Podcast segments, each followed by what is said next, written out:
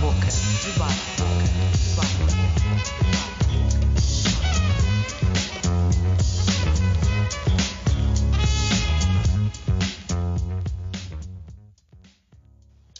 Olá, muito boa tarde a todos, sejam bem-vindos a mais um programa do Debate Boca e hoje temos um assunto muito especial para debate: o novo coronavírus e a atuação do Serviço Nacional de Saúde.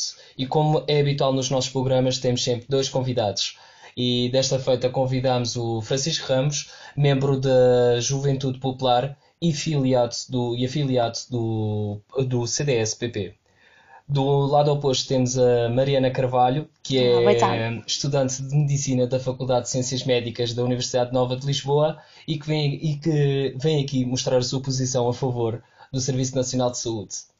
Uh, iniciamos este debate com, com algumas preocupações relativamente ao futuro uh, e àquilo que a Covid-19 nos reserva.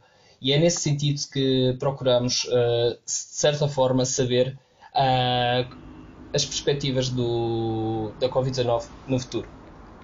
E nesse, nesse sentido, inicio o debate e começo por perguntar, uh, e começo por ti, Francisco, de que forma é que avalias a situação do Serviço Nacional de Saúde em Portugal? Achas que de facto o país estava preparado para enfrentar uma situação de pandemia à escala global? Uh, obrigado, David, pelo, pelo convite. Cumprimentar também a Mariana uh, e todos os que, os que nos vão ouvir. Uh, pronto, o, o, que eu, o que eu creio é que nenhum país estava preparado para esta pandemia.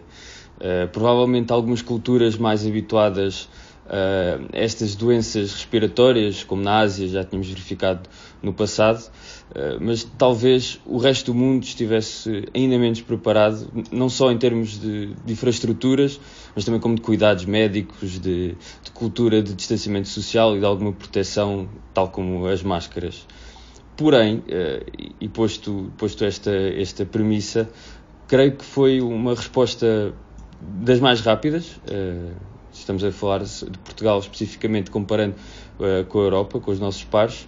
Uh, não só uh, em termos de, de, prontidão de resposta dos serviços uh, do Serviço Nacional de Saúde, claramente não estando preparados, deram uma resposta muito rápida, tanto na revisão dos processos como na, no acautelamento da, da disponibilização de camas de cuidados intensivos e também de internamento, e também na capacitação dos médicos para, para, para essas respostas. As grandes dificuldades que foram encontradas foi a, a grande dicotomia entre a, parte técnica da saúde e a parte política. Uh, estavam, estavam um pouco uh, em contrassenso no início e também algumas dificuldades na compra de material médico tão necessário para dar resposta a esta, esta pandemia. felizmente, desde o início até agora, a fase de turbulência foi, foi passando e estamos a assistir a um atenuar da situação, o que também dá um, um novo folgo ao, ao, Serviço Nacional de Saúde para que esteja ainda mais preparado caso veja alguma nova vaga. Porém, a minha apreciação do Serviço Nacional de Saúde é bastante positiva. Claramente temos, uh, temos a mão de obra certa, os profissionais certos, que deram uma resposta rápida, uh, sacrificada, uh, muito abnegada e que permitiu aos portugueses evitar o, um, descalabro, mas também estarem preparados para uma situação mais gravosa. Uh, ainda que tenhamos, infelizmente, e é, é de salientar o, nosso lamento por, uh, pelos óbitos que ocorreram, mas também, também, também temos que celebrar os casos recuperados, uh, os sacrifícios que foram das pessoas que estavam internadas, que conseguiram sobreviver a esta doença. e esta, esta avaliação prende-se muito com os nossos profissionais do, do SNS e do, do sistema de, de, saúde em Portugal. Francisco, falaste há pouco de algumas limitações do Serviço Nacional de Saúde. Apesar de elogiares a sua atuação, uh, identificaste obstáculos. Que obstáculos é que te referes? É, claramente o SNS está carente de, de investimento, uh, investimento público, e esse investimento uh, foi sendo um pouco travado nos últimos anos e isso foi um reflexo na, nos primeiros impactos. Uh, estamos a falar sobretudo de pessoas uh, que, que, são necessárias para dar resposta, mas também aos equipamentos, serviços, materiais que o próprio SNS necessita. Ou seja, quando falamos do SNS, não falamos só dos hospitais e dos seus profissionais, falamos de toda uma rede de distribuição que, que a abastece, falamos de vários serviços complementares, eh, como farmácias, como outros serviços de resposta, como o INEM, ou seja, todo este sistema estava um pouco desprotegido para este, para este impacto tão grande como esta pandemia. E depois, acarretado com uma resposta política, ainda que podemos dizer que foi a tempo, mas que foi um pouco aos soluços em termos de, das permissões e dos desígnios e das linhas orientadoras disto tudo. Ou seja, no início foi um pouco difícil os, os, próprios profissionais darem essa resposta. Por isso, um dos obstáculos também foi a parte política e, e sobretudo, a parte técnica do lado da DGS não, não ter uma, uma assertividade maior e não, não ser apenas uma, uma dependência de exemplos externos, ou seja, também ter a consciência e a capacidade de atuar, uh, mesmo perante situações que ainda são desconhecidas. Eu sei que é complexo, mas o caso das máscaras para mim é o mais, é o mais uh, identificador desta situação. Podíamos ter já iniciado essa, essa recomendação, porém no já início foi desaconselhado. Desculpa, já, já lá vamos, já lá vamos, mas... já lá vamos, assim, já vamos debater o assunto de, de, das máscaras, mas para já, Mariana, certo. na tua opinião, o Serviço Nacional geriu de forma adequada o início da pandemia em Portugal? Sem dúvida alguma, sem dúvida alguma.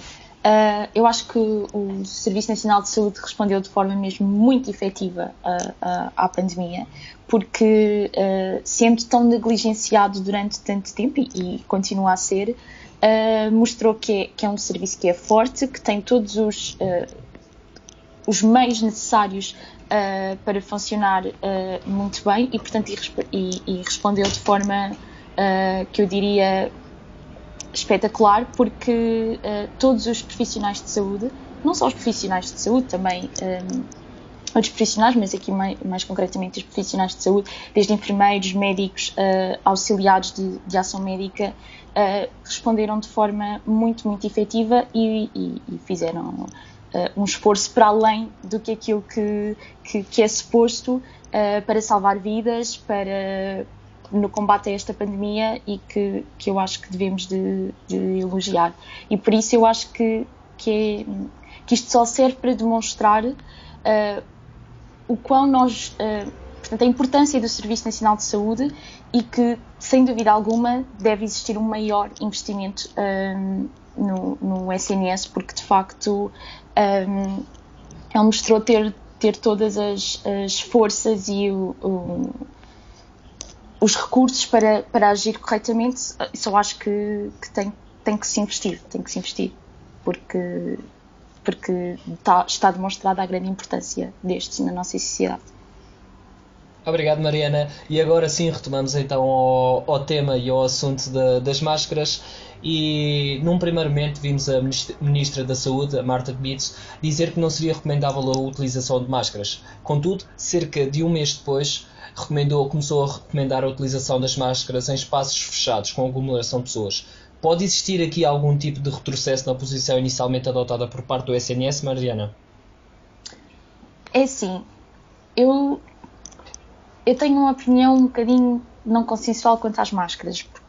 Não consensual quer dizer, é assim, a ciência hum, está sempre a evoluir isto, e estas digamos, contradições são muito normais na, na ciência, porque uma vez portanto, isto é tudo novo para nós, portanto, isto é tudo um, uma novidade, ninguém estava preparado uh, para esta pandemia. Portanto, agora cada vez surgem mais estudos uh, acerca do, do tema e, portanto, e novas descobertas vão, vão, vão sendo feitas. Portanto, o que hoje pode ser verdade, amanhã pode não ser. Portanto, eu acho que isso é um ponto importante a referir. Um, quanto às máscaras, é assim, inicialmente também não sei se, se existiriam uh, recursos financeiros para, para termos máscaras para toda a gente, portanto não sei se isso também uh, po possa ter influenciado, mas acho que uh, o conhecimento científico está sempre a, portanto, a sofrer alterações e, e novidades e, e, todos os dias é atualizado, portanto se calhar alguém uh, descobriu, descobriu, entre aspas, verificou que realmente as máscaras conseguem uh, oferecer uma alta proteção, nomeadamente as máscaras cirúrgicas, uh, porque impedem as gotículas de permanecer, de, portanto, permanecer no ar, digamos, e portanto diminuem o risco de infecção. E portanto, de certo modo, um, é aconselhável. No entanto, a posição inicial um, de Marta Temido era a parte da falsa sensação de segurança, portanto, e que eu percebo, porque as pessoas pensam que tendo a máscara estão 100% uh, uh, protegidas uh, contra o, o Covid-19, o que não, é, que não é verdade, porque temos que, sobretudo, continuar com, as, uh, com a higiene, um, que é fundamental, e, portanto, eu acho que tudo isso, porque isto é tudo uma descoberta todos os dias, e, portanto, é a minha opinião. Francisco, relativamente ainda à posição inicial da Ministra da Saúde, acreditas que houve aqui alguma falha de comunicação de, na tentativa de, de, explicar então a, esta situação com a máscara? Uh, pronto, sobre este tema das máscaras, eu, eu, percebo o que a Marina disse e concordo que a ciência vai evoluindo, vão aparecendo evidências e às vezes vamos ter que ir contra uma coisa que já foi dita, porém eu seria muito mais uh, simpático com, com esta visão no que toca a medicamentos, porque aí podemos estar realmente a pôr em risco vidas. No tema das máscaras, o excesso de zelo com uma máscara ou usar uma máscara não iria causar nenhum distúrbio ou muito menos um perigo de saúde a alguém. E houve muitos países que implementaram essa, essa medida desde então aquilo que eu achava na altura, e, era, e foi uma, uma, uma, questão que foi desmentida prontamente por tanto a diretora da DGS como pela Ministra da Saúde, foi a questão de não haver máscaras suficientes para todos, sobretudo para o, o sistema de saúde, que era o, o, que necessitava mais delas. Se isso fosse um motivo, eu compreenderia, ainda que estaríamos a, a dizer aos portugueses que não eram prioridade no, no, na utilização deste, deste material médico a minha questão aqui prende-se com se era uma, uma, uma, um método que podia prevenir, devia ser logo uh, implementado. Uh, porque assim evitava-se. Porque aqui a, a, dicotomia que apareceu, ou melhor, este paradoxo entre a opinião há um mês e a opinião agora recentemente, causa um pouco de desconfiança perante as nossas autoridades e perante o nosso, o nosso governo. Se dão um dito por não dito num tema que nem sequer era. Não, a mim não parecia ser escandaloso que recomendassem desde logo, uh, desde o primeiro momento, o uso de máscaras. Uh, não, não veria um perigo para a saúde de ninguém, as pessoas protegeriam muito melhor uh, a si próprios e, sobretudo, aos outros. Se isso fosse com medicamentos, como eu tinha dito, eu entendo perfeitamente. Há que haver estudos e cada vez estão a haver mais, mais estudos sobre os medicamentos que podem apaziguar ou atenuar um pouco ou retardar a progressão do, do vírus e, e assim uh, compreendemos perfeitamente uh, as várias evidências e as várias notas que vão sendo dadas sobre os mesmos. Aliás, vemos pelo mundo inteiro que até há, há líderes que estão a contrariar a evidência que agora está a aparecer sobre alguns medicamentos. Porém, sobre as máscaras, nunca foi perceptível o porquê de dizerem que não, porque eu, eu, eu entendo que eh, possa causar uma falsa sensação de segurança. Porém, este vírus, dado o seu uh, contágio super elevado, é impossível de haver uma proteção a 100%. Por isso, tudo o que nós pudermos fazer para, para ajudar a, a sua prevenção e, a sua, e o seu contágio para outros, devemos fazê-lo. E aí é que entra a minha grande crítica, não só neste ponto, mas já que estamos a, a falar dele, de não ter sentido algum terem, de, não terem recomendado, aliás, terem desincentivado o uso de máscaras para depois ser obrigatório em todos os edifícios, todos os espaços uh, interiores e com o contacto com pessoas. Ou seja, entre este momento de recomendação total e o momento anterior de desrecomendação total, não houve nenhuma evidência de que as máscaras fossem melhores ou piores. Aliás, eu concordo com a Mariana, há poucos estudos que comprovam que realmente a máscara é melhor que qualquer tipo de higienização das mãos, o controlo da distância de, de, segurança, etc. Porém, eh, se não houve nenhum estudo que comprovasse, porque é que houve aquela posição anterior? Não foi bem explicado e a mim pareceu-me que causou um pouco de, de desconfiança e, e, de desresponsabilização de, das autoridades de, da Ministra e da DGS. Mariana, consideras que houve aqui algum tipo de retrocesso na posição da Ministra da Saúde? É sim, eu não diria retrocesso. Uh, eu concordo com aquilo que o, que, que, o Francisco disse, sem dúvida alguma. Apesar de, de estar uh, a favor do, do, Serviço Nacional de Saúde, eu concordo totalmente uh, que pode, possa gerar uma certa desconfiança, porque os portugueses possam pensar, então, mas uma vez era, não era recomendado, agora já é, portanto acaba por baralhar um bocadinho. só que eu acho que a questão aqui prende-se um bocadinho mais com no início como é que se iriam arranjar uh, máscaras suficientes para todos, se até os profissionais de saúde tinham de falta de máscaras. E, e colegas meus e tudo uh, uh, reportaram isso, que, que, no serviço de urgências e tudo não havia máscaras suficientes e, e, as máscaras nem sequer são reutilizáveis, portanto tem que haver um, um grande aporte de, de, máscaras. E portanto eu acho que, não que agora haja mais, mas eu acho que no início da pandemia, também ainda não sabia bem como lidar com as coisas, acho que a questão prendia-se mais simplesmente que não havia recursos suficientes para ter máscaras para todos, uh, dado também a inflação do, do, dos preços, porque as máscaras aumentaram brutalmente uh, uh, de preços, e um, eu acho que a questão se prendeu mais, mais com isso. Mas sim, talvez possa ter havido um pequeno retrocesso. Obrigado, Mariana. Está na altura de avançarmos um pouco no nosso debate e hoje uh, dia 26 de, de maio, Portugal registra 31 mil casos confirmados, cerca de 18 mil casos recuperados e um total de 1.342 óbitos registados. Um, perante estes dados, Francisco, concordas com o fim do, esta do estado de emergência em Portugal? Uh, o estado de emergência, na sua essência, uh, foi um pouco questionável uh, a sua implementação, porque para uh, as questões de restrição uh, de, algumas, de alguns direitos, o estado de calamidade pública já o permitia. Mas eu compreendo perfeitamente a sua implementação, dado que dava margem ao governo de atuar uh, rapidamente perante certas, certos acontecimentos que não seriam previstos e não seriam benéficos para o país. Uh, concordando com, com, o fim do estado de emergência, sim, diria que, que, concordo. Foram, foram cautelados, uh, foram, foi criado um plano de implementação ou plano de desconfinamento, uh, se puder chamar assim, e, e, e, foi, foi sendo cautelado que seriam revistos todos os números de semana a semana. Porquê é que eu concordo substancialmente com, com, com o fim do plano do, com o estado de emergência? Infelizmente, a nossa economia não sobrevive a um confinamento. E eu sei que aqui estamos a, a pôr na mesma balança saúde, vida e economia, emprego uh, e, e, rendimentos. Mas nós sabemos que, que estas questões nem sempre se podem dissociar. E já estávamos a assistir, e estamos a assistir, a um, um, um, a um ruir da economia, a um ruir dos empregos e a uma perda grande dos rendimentos dos portugueses. E teria de ser atuado rapidamente, ou seja, não, não, que, o fim, não que o estado de emergência uh, constrangisse muito uh, a economia, mas as medidas e as leis que estavam aprovadas levavam a que isso acontecesse. Então, para gerar também alguma, algum conforto social, acabou-se com, com, com o estado de emergência para repor vários direitos uh, uh, absolutos e fundamentais que estavam antes uh, limitados.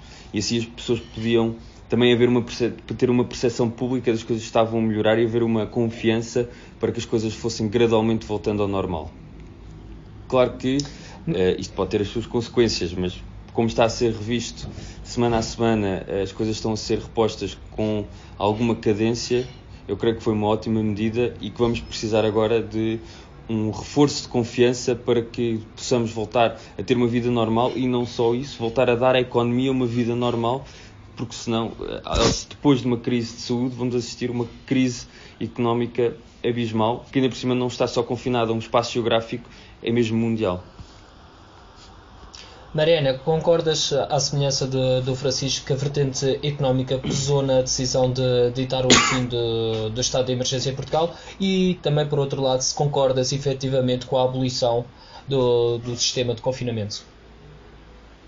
Uh, sim, uh, sem dúvida alguma é um sim às duas perguntas, porque uh, em termos de, de economia obviamente que, que teve um peso uh, gigante no, no, fim do estado de emergência, porque é assim, uh, de facto isto, a situação da pandemia é uma situação grave, mas as questões económicas também o são, porque infelizmente há muitas famílias que ficaram sem rendimentos e é assim, e, e a, economia, a, economia, não consegue ficar, não consegue sobreviver parada durante muito tempo e portanto, além do, do, do problema da pandemia, teríamos outros problemas eh, nomeadamente eh, fome e, e, e dificuldades uh, económicas graves, porque, porque de facto houve muitas, muitas famílias que, que ficaram sem, sem os seus rendimentos.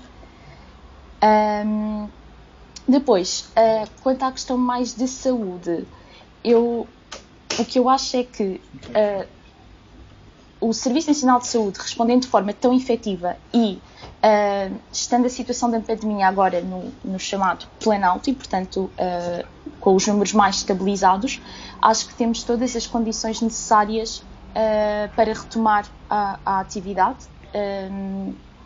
e, portanto, acho que o devemos de fazer porque, de facto, já chegámos a um ponto em que a situação está mais controlada reforço que está mais controlada, mas não está controlada e, portanto, até existir uma, uma vacina, a situação continua a ser bastante vulnerável e, portanto, não podemos um, desleixar, digamos assim, uh, nas medidas de segurança. Portanto, eu acho que é super uh, importante o, o, desconfinar e acho que, sem dúvida alguma, eu, eu, concordo com isso, porque, enfim, não podemos estar uh, num estado de emergência eternamente, porque a economia tem tem que voltar à, à, normalidade.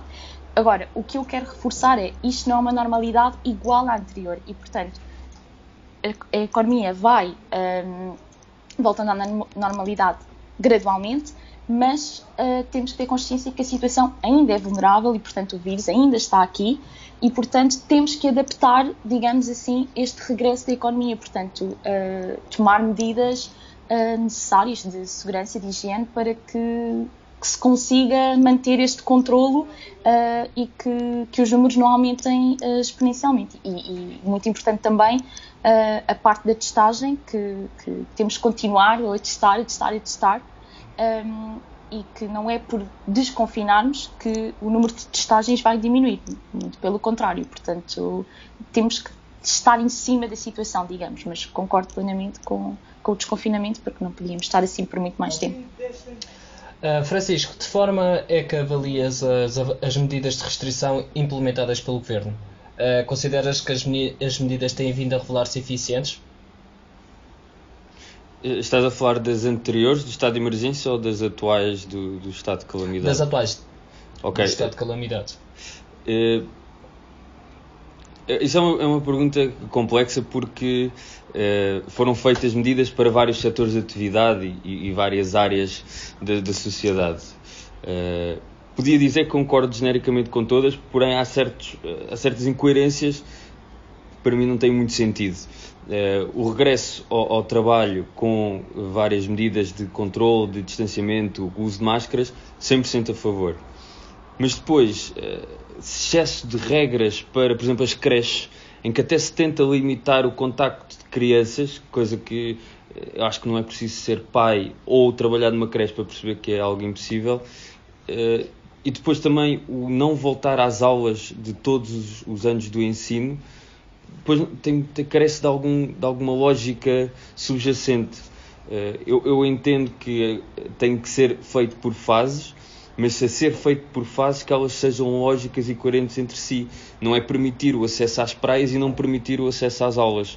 Porque, a meu ver, o, o, em termos de risco, de, de proximidade de contágio, dar-se-á sempre. Eh, as pessoas vão sempre cometer, cometer, erros, há sempre quem, quem não vá cumprir com as regras, eh, e isso, é, infelizmente, é uma realidade. Eh, temos que ser muito mais conscientes, e acho que aí o papel do governo, da DGS, de, das autoridades de saúde, tem que ser o de sensibilizar e que o próprio terceiro setor e, e várias, uh, várias uh, uh, grupos, vários, várias associações possam fazer também esta dinamização para que as pessoas tenham essa ainda maior consciência sobre o que está a passar e como devem proceder.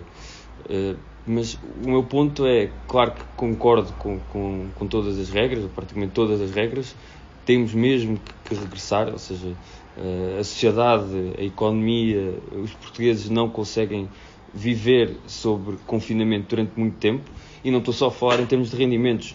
Já os psicólogos estavam a pronunciar-se que as pessoas estavam a entrar em certos estados mentais que não eram benéficos para a sua saúde mental e para o seu bem-estar.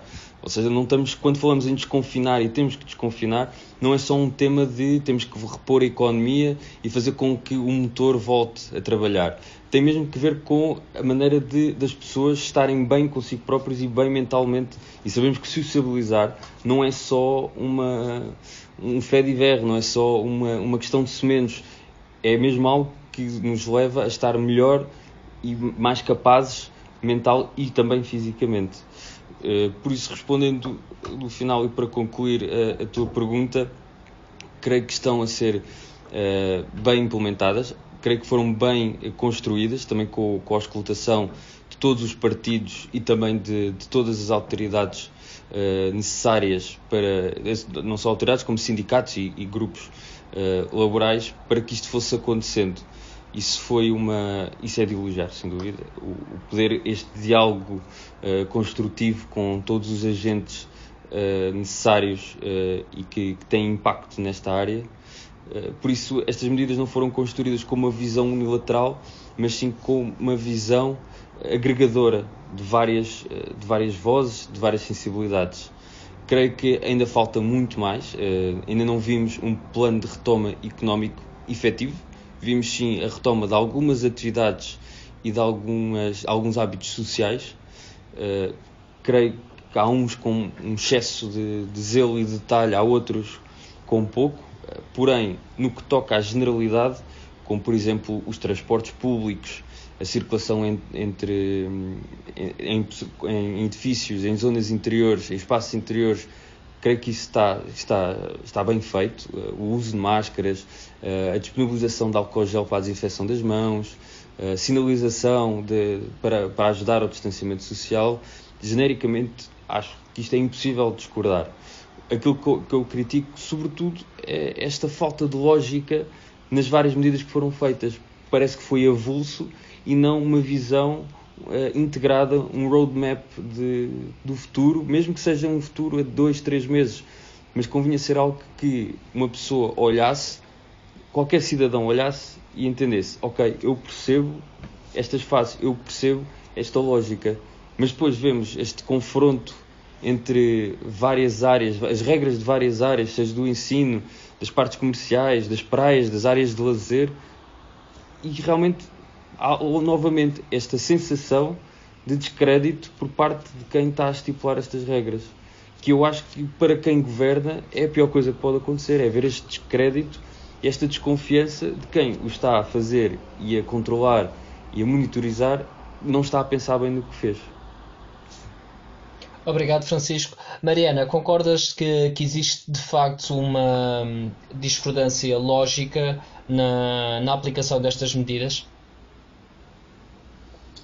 É assim, concordo parcialmente. Uh, a parte uh, que o Francisco falou quanto, ao, quanto, aos infantários, concordo plenamente que é assim, uh, qualquer pessoa sabe que as crianças não conseguem manter-se afastadas e ter todas as medidas de segurança e quer dizer, elas estão sempre em contacto físico com os brinquedos, a mexer, portanto é, é, é, completamente impossível. Portanto, aí eu percebo e estou totalmente de acordo com, com o Francisco.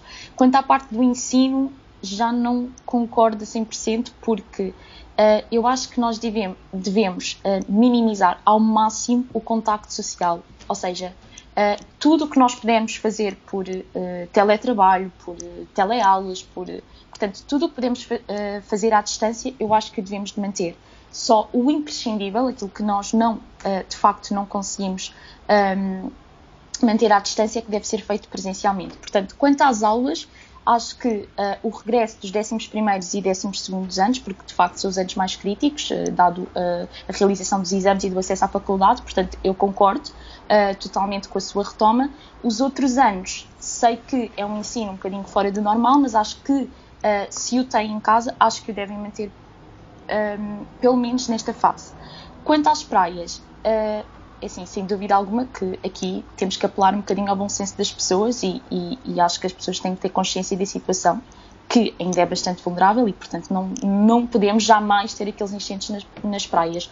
Uma coisa é uh, o risco de infecção em espaços abertos, tal como é a praia, é muito menor do que uh, em espaços fechados, como era, por exemplo, numa sala de aula. E, portanto, eu acho que nós devemos de, de, de medir uh, esses fatores. Um, o Francisco falou de uma coisa que eu concordo 100%, que é a questão psicológica, que de facto um, há pessoas que não conseguiriam estar muito mais tempo em casa por, por essa mesma razão. E por isso uh, a abertura das praias eu acho que vem auxiliar um bocadinho nesse, nesse aspecto e lá está, as pessoas têm que ter bom senso e não, não, não, não podemos uh, encher as praias, mas acho que vai auxiliar muito, ajudar muito nesta questão psicológica, porque de facto há pessoas que. e grande parte da população que, que, que já se mostrava um certo. Um, uma certa, uma certa saturação de estar, de estar em casa, como, como é perfeitamente normal. Obrigado, Mariana. Vamos também avançar. David, Sim, deixa-me só fazer uma pequena nota, eh, esqueci-me de, de, de, de, evidenciar isto, Não quando eu disse o, o, regresso dos vários uh, ciclos uh, de ensino, foi por, por acreditar que o ensino não é meramente uma passagem de conhecimento. A envolvência social também faz muito parte desta, uhum. desta questão. E, a meu ver, quando nós fazemos o planeamento do desconfinamento, temos que fazer por prioridades. E sendo eu um crente que, que o ensino é uma prioridade, estaria muito à frente de tantas outras áreas que foram uh, planeadas para o desconfinamento. E eu sei que já estávamos no final de, de ano, uh, que o impacto poderia ser menor, mas porém a telescola, ainda que seja um instrumento interessante de apaziguar talvez a falta de algum conhecimento que exista, para mim evidenciou ainda mais uh, fraturas grandes na nossa sociedade em termos de disponibilização de ativos para, para seguir as aulas, o uso de, de, materiais, de computadores, de acesso à internet, de acesso a uma televisão.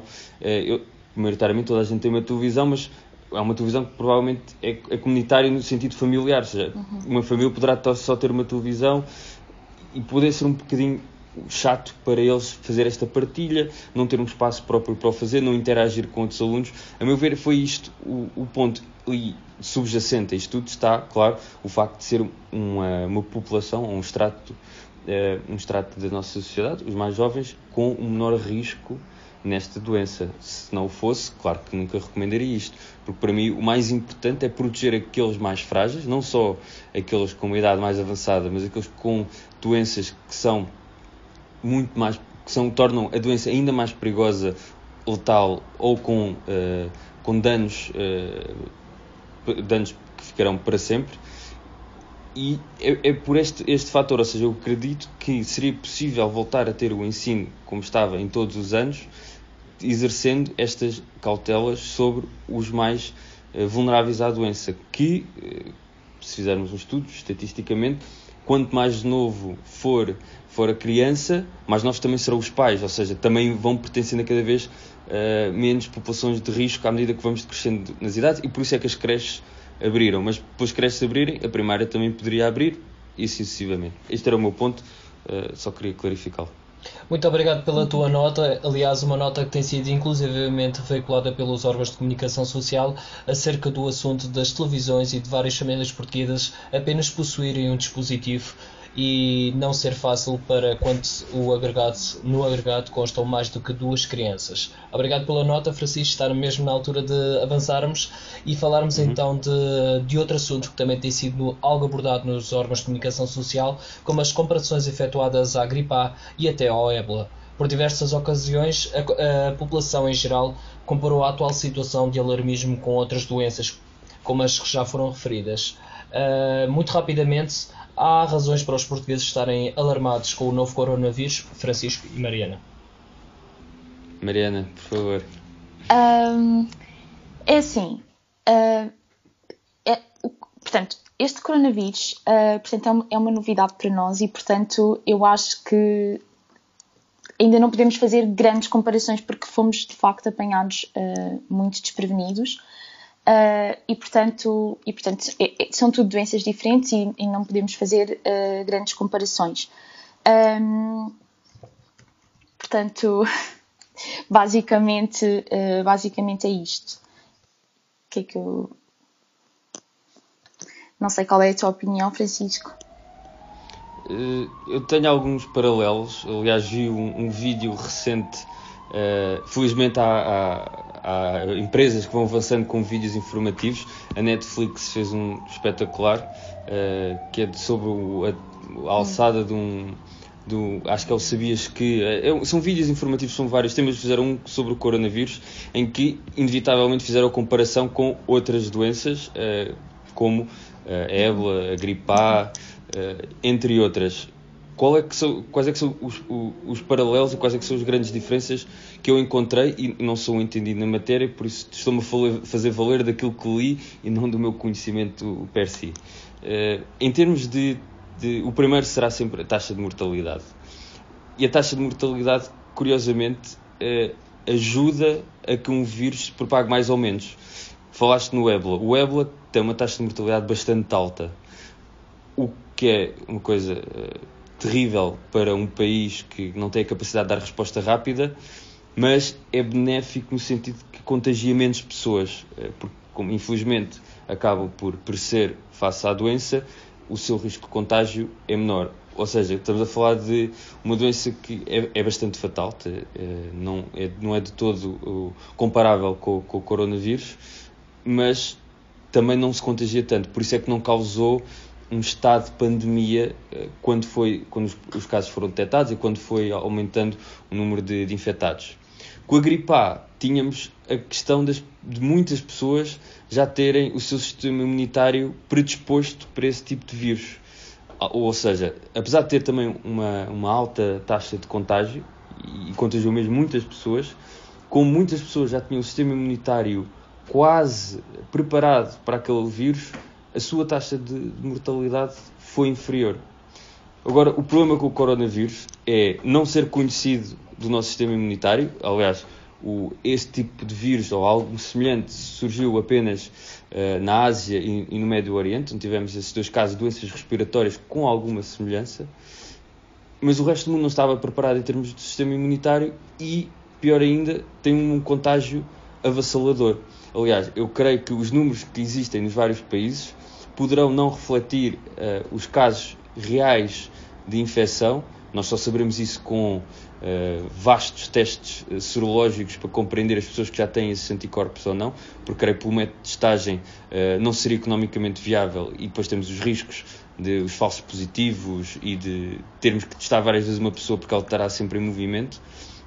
Mas é um vírus que claramente vai para além do que está documentado em termos de infectados o que só evidencia que a sua infecção uh, e o seu contágio, aliás, é muito maior do que se pensa.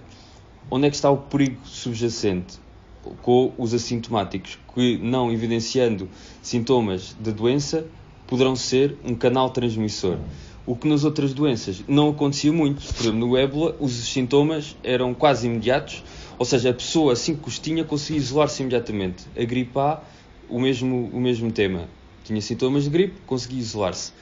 Este não, não evidencia imediatamente os seus sintomas, o que torna o seu portador um meio de disseminar muito mais, eh, muito mais grave, ou seja, ele andará eh, socialmente eh, no, no seu, na sua vida, no seu dia a dia e poderá contagiar muitas pessoas até ter os sintomas e os assintomáticos, como não têm sintomas, poderão contagiar muitas pessoas sem nunca saber que estavam infectados.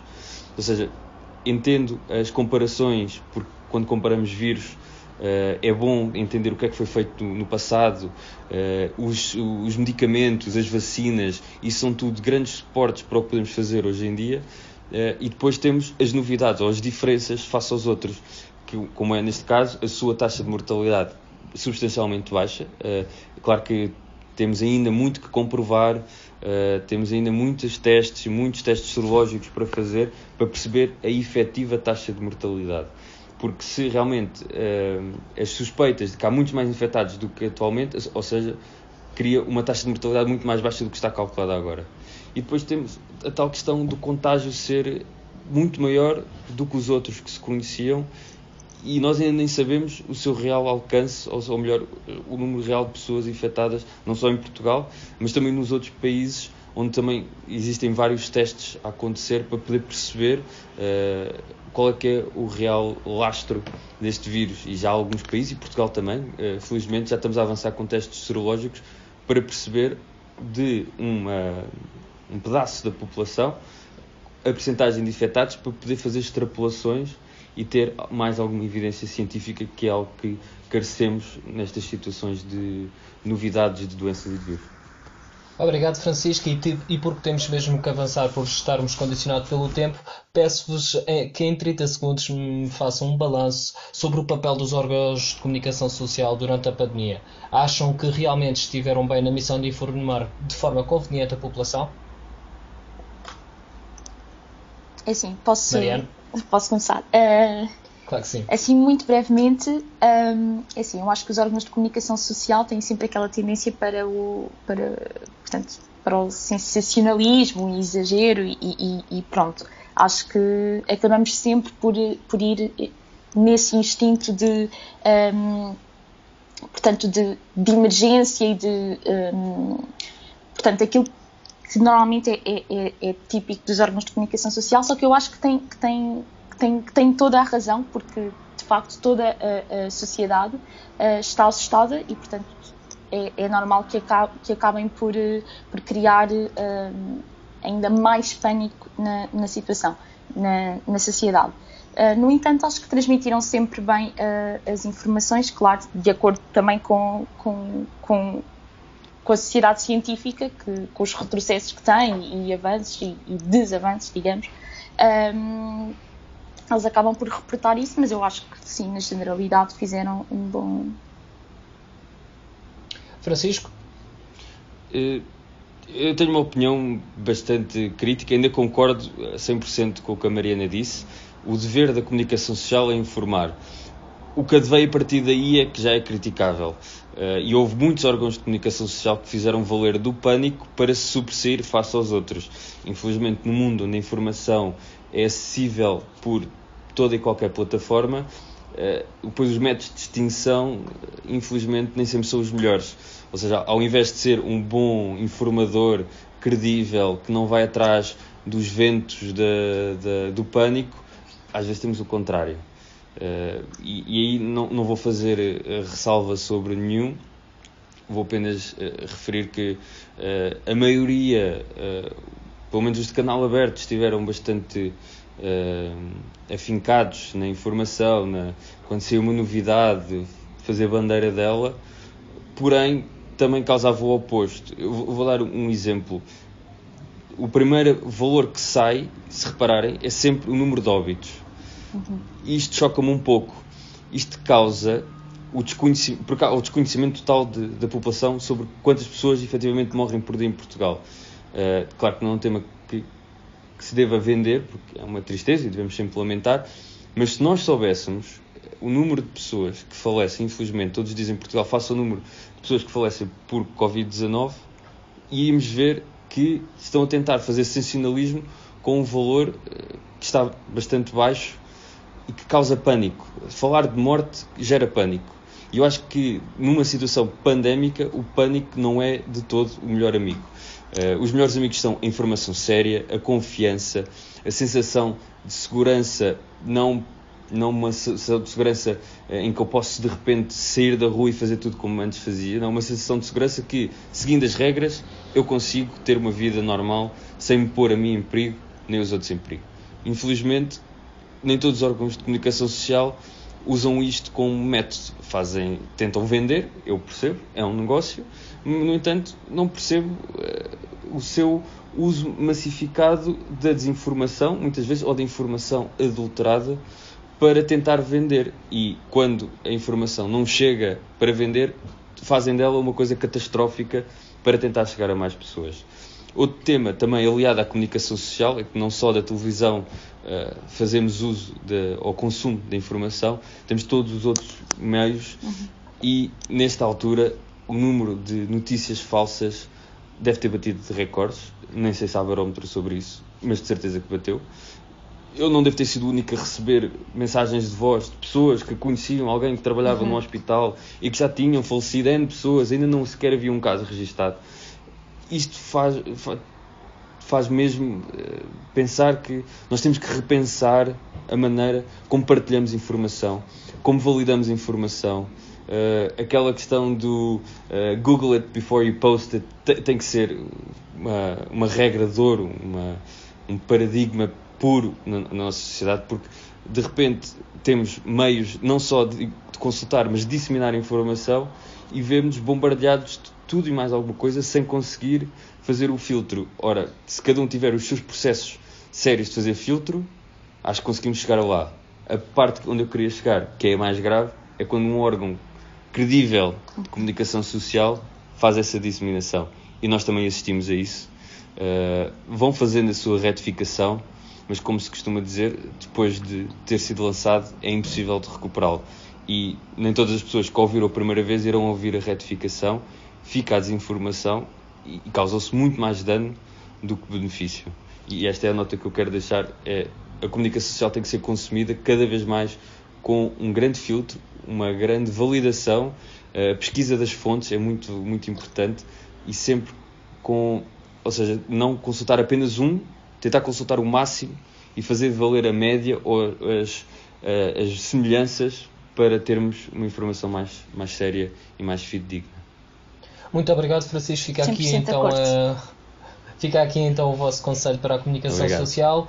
Muito rapidamente temos que, temos que avançar porque já estamos mesmo, mesmo no limite de- do, do tempo e então pediria-vos respostas concisas e mais curtas e avançamos então para o tema do ensino superior e o seu possível regresso.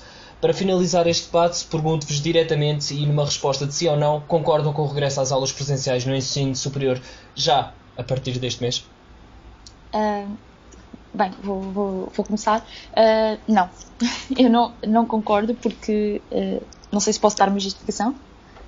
Já Muito- lá vamos, já lá vamos, já lá vamos à justificação. Ok, Francisco, pronto. concordas? Sim ou não? Concordo, concordo.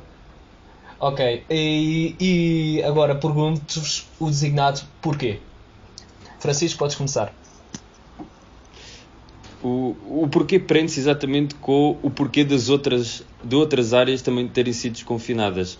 Eh, eu creio que o ensino à distância não será possível em todas as instituições de ensino superior. Eh, isto já, já provei empiricamente, houve algumas universidades e faculdades que não conseguiram dar esta resposta à distância tão rápido ou da melhor maneira possível e também pelo fator, novamente, social que o ensino acarreta de sociabilização, fazer parte da, da interajuda, da partilha, de estar uns com os outros, de interagir com os professores, eh, entre pares. Estas questões são muito, muito fundamentais. E, e dado que, e atenção, eu estou a fazer valer de, de, de ambas eh, estas premissas. São, é uma população que não é de risco e há outras áreas que foram desconfinadas. Ou seja, esses alunos, não estando em contacto numa universidade, poderão estar em contacto em qualquer outra das áreas. E estando num ambiente controlado, com o distanciamento social, eu sei que são espaços interiores, mas já estão acautadas regras para isso. Eu creio que com o respeito, com uma boa sensibilização, conseguiremos desconfinar com segurança, sem pôr em risco ninguém, nem a saúde dos próprios alunos, nem de externos. E, dado isto, acredito profundamente se pode voltar a ter aulas no ensino superior. Francisco, alguns comentadores do espaço mediático justificam o regresso às aulas com necessidade de terem aulas presenciais. Em 20 segundos, concordas com esta afirmação? Perdoa-me, não, não percebi a pergunta.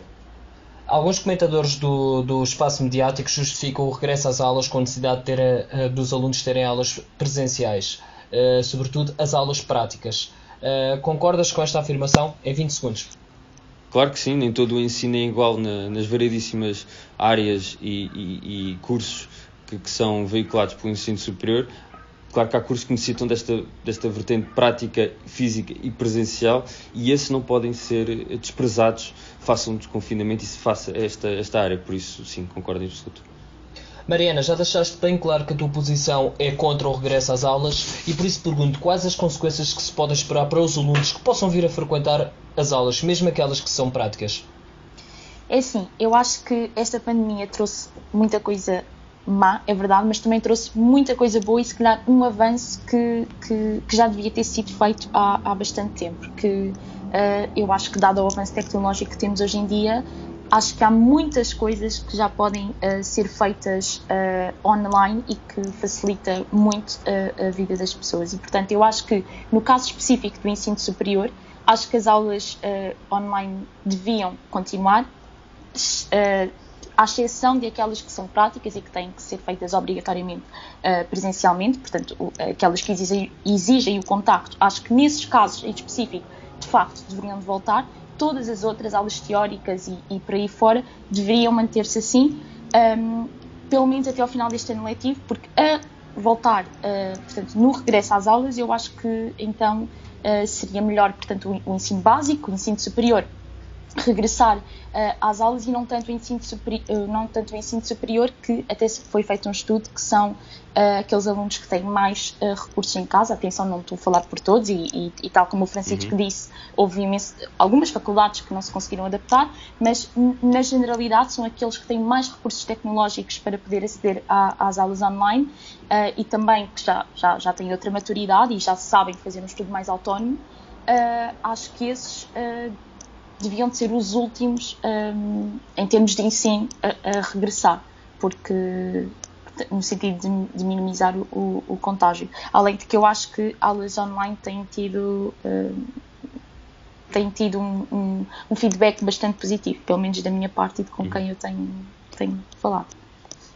Mariana. David, uma última sim, nota, sim. peço desculpa, porque eu iria, eu, eu vou acabar por concordar com, com, a Mariana. O que eu acho é que deve haver uma ordem geral para voltarem e depois cada universidade, ou cada faculdade, ou cada politécnico ter a liberdade de fazer este voltar às aulas normais à sua medida. Nem todos, como eu disse, são capazes de o fazer, mas também há certas questões, certas aulas que podem ser realmente mantidas à distância. O que eu acredito é que deve haver uma ordem genérica para avançar e dar a liberdade às instituições de ensino para o poderem fazer nas suas, nos seus tempos, nas suas medidas e com os seus recursos, uh, no, na maneira que eles poderão fazer e que lhes é permitido e possível fazer.